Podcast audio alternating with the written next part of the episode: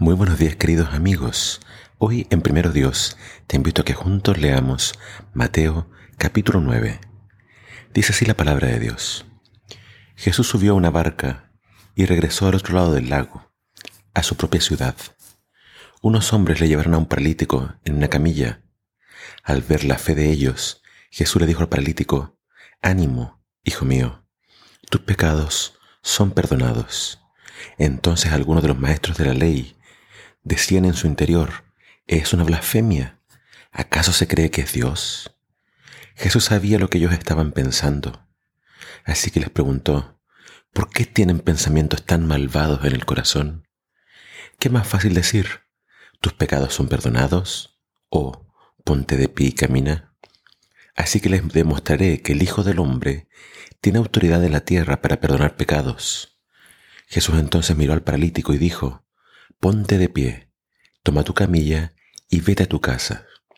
El hombre se levantó de un salto y se fue a su casa. Al ver esto, el temor se apoderó de la multitud y alabaron a Dios por darle semejante autoridad a los seres humanos. Mientras caminaba, Jesús vio a un hombre llamado Mateo sentado en su cabina de cobrador de impuestos. Sígueme y sé mi discípulo, le dijo Jesús. Entonces Mateo se levantó y lo siguió.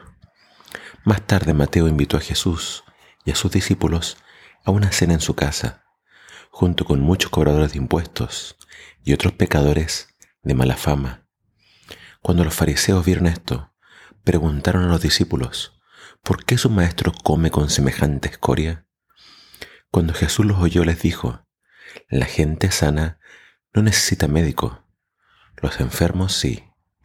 Y luego añadió, ahora vayan y aprendan el, significado de la siguiente escritura. Quiero que tengan compasión, no que ofrezcan sacrificios, pues no he venido a llamar a los que se creen justos, sino a los que se saben que son pecadores. Un día los discípulos de Juan el Bautista se acercaron a Jesús y le preguntaron, ¿por qué tus discípulos no ayunan como lo hacemos nosotros y los fariseos?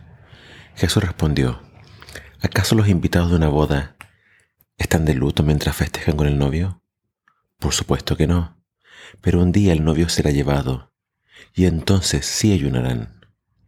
Además, ¿a quién se le ocurriría remendar una prenda vieja con tela nueva? Pues el remiendo nuevo encogería y se desprendería de la tela vieja, lo cual dejaría una rotura aún mayor que la anterior. Y nadie pone vino nuevo en cueros viejos pues los cueros viejos se reventarían por la presión y el vino se derramaría, y los cueros quedarían arruinados. El vino nuevo se guarda en cueros nuevos para preservar a ambos.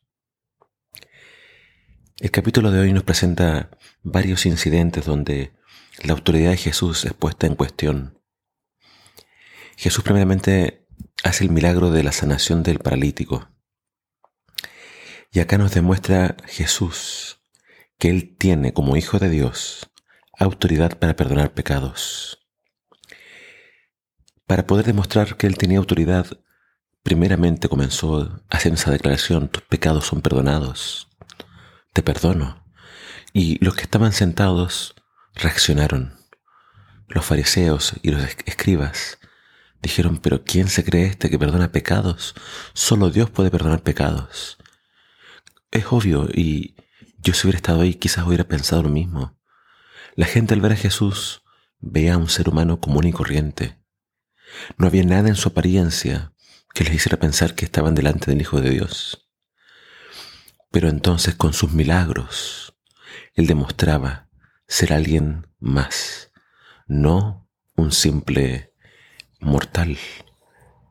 Entonces para que ellos entendieran que Él tenía esa autoridad, Después sanó al paralítico. Jesús entonces es el único que puede perdonar nuestros pecados. Si yo quiero ser perdonado, tengo que ir a Jesús. Él es quien me puede perdonar. Y acá entonces, Él ya había demostrado tener poder para sanar en los capítulos anteriores. Pero acá nos muestra que Él también tiene autoridad para perdonar. Luego eh, está el llamamiento de Levi Mateo, y ahora la cuestión es, ¿por qué le preguntan a unos discípulos, ¿Por qué el maestro de ustedes se junta con esta gente pecadora? Eh, en la mente de un fariseo eh, estaba el típico dicho, dime con quién andas y te diré quién eres. Los judíos religiosos nunca se iban a juntar con pecadores para que entonces no se echara a perder su reputación. Pero Jesús les dice que Él vino a buscar a pecadores, no a justos. Él vino a llamar al arrepentimiento. Y Él se mezclaba entonces con toda clase de pecadores. Levi Mateo llegó a ser el autor de este Evangelio. Y en su alegría de ser considerado digno de seguir a un maestro tan importante, Él le hizo una fiesta a Jesús e invitó a todos sus amigos. Cuando conocemos a Jesús, cuando realmente disfrutamos del gozo de la salvación, vamos a querer compartir ese don con todos los que aún no conocen de Jesús. Eso hizo Mateo, hizo una fiesta para demostrar su alegría, pero invitó a todos sus amigos. Eh, Jesús no solamente les declara que Él vino a buscar a los enfermos como gran médico, sino que también les cita un texto de la Biblia donde se les muestra que el plan de Dios siempre fue que la gente fuera compasiva. Él citó a Oseas 6:6, donde dice, quiero que tengan compasión, no que ofrezcan sacrificios. Eh, haciendo alusión a que el pueblo de Israel era muy fiel en cumplir los sacrificios, traía, sus ofrendas al, al templo, pero el carácter de ellos no cambiaba y seguían siendo crueles. Y por último le preguntan del ayuno, ¿por qué tus discípulos no ayunan? Y Jesús dice, es importante el ayuno, pero mientras yo esté con ellos, ellos no pueden ayunar, están de fiesta, pero llegará el día en cuando ayunen cuando yo no esté. Jesús les dice, estas prácticas son importantes, pero tienen su momento y su lugar. Y todavía no es posible que ellos ayunen, pero cuando yo no esté, ellos van a ayunar. Y después nos dice de que el vino nuevo no se pone en odres viejos. El vino fermenta cuando está nuevo. Y si se pone en cueros viejos, estos revientan. El vino nuevo se pone en cueros nuevos hablando de que Jesús estaba trayendo una vida espiritual diferente y no eran las viejas prácticas de los fariseos que también se habían, eh, digamos, sumado a los discípulos de Juan. Muchas veces queremos encajar nuestras viejas formas de pensar en, en algo nuevo y eso no funciona. Jesús trajo una nueva forma de relacionarse con Dios, algo que ellos no conocían y no entendían pero Jesús estaba mostrándoles el verdadero camino de cómo seguir a Dios. Que al leer estos pasajes tú entiendas que Jesús te puede perdonar y lo que Él espera de ti, que le sigas y que puedas confiar en su poder y en su amor. Que el Señor te bendiga.